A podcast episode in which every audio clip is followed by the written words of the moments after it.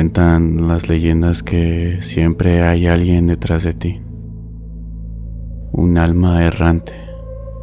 Alguien que ha perdido el camino y solo quiere aferrarse al último haz de calor que es capaz de encontrar. Dicen que la única forma de ver a esa compañía es a través de un reflejo oscuro, un espejo en la penumbra, un estanque en mitad de la noche.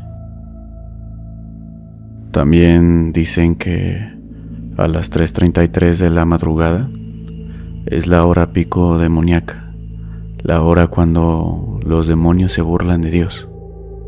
Son ruidos, golpes o cualquier otra manifestación que viene en grupos de tres. Significa un insulto a la Santa Trinidad. ¿Qué tal amigos? Mi nombre es Eduardo Ramírez y como cada semana les damos la bienvenida a un nuevo episodio, te sugerimos apagar todas las luces y subir el volumen a tu dispositivo para una mejor experiencia auditiva.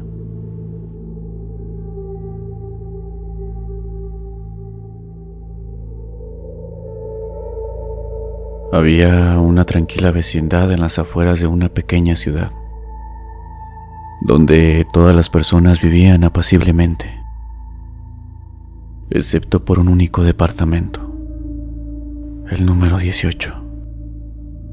Este departamento había sido el hogar de múltiples familias en el pasado, pero algo siniestro sucedía cada vez que alguien se mudaba allí. La primera familia en habitar el departamento fue la familia Díaz.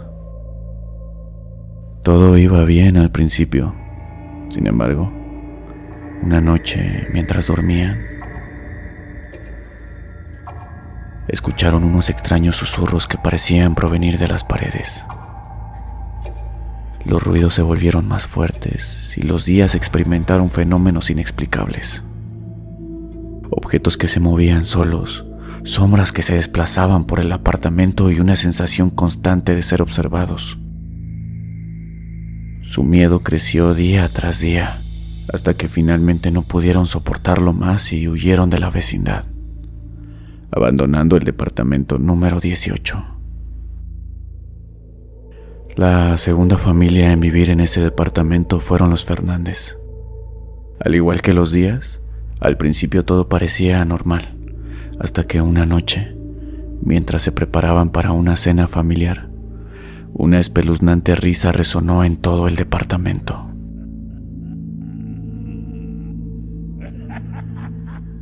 Los Fernández se miraron entre sí, aterrorizados, pero decidieron ignorar el incidente y seguir adelante. Sin embargo, los eventos paranormales se intensificaron. Puertas que se cerraban violentamente. Ventanas que se abrían sin explicación. Y voces incomprensibles que susurraban su nombre en la oscuridad de la noche.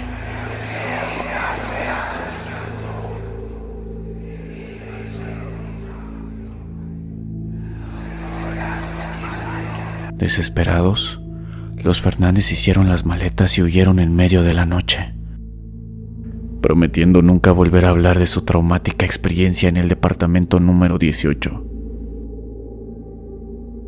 La tercera familia en ocupar el departamento fueron los Ramírez.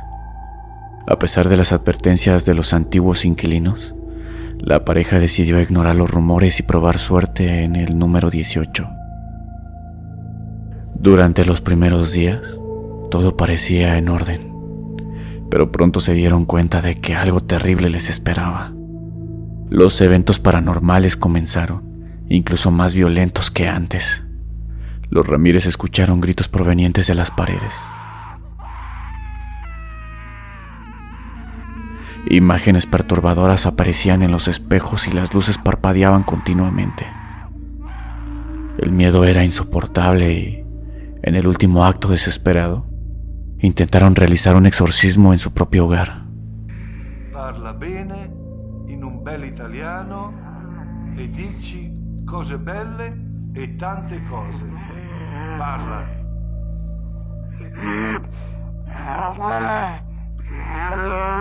in italiano bello.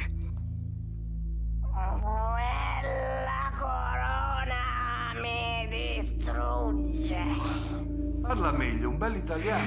Sei capace.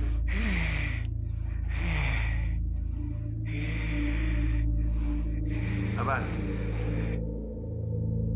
Sin embargo, lo que encontraron en las profundidades del departamento número 18 era más aterrador de lo que jamás hubieran imaginado. En mitad del ritual, los Ramírez fueron encontrados sin vida en su departamento.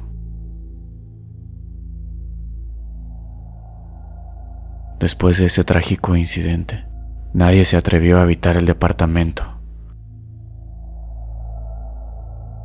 La vecindad fue tomada por un aura de misterio y las historias se propagaron entre los habitantes de una entidad maligna que acechaba en su interior.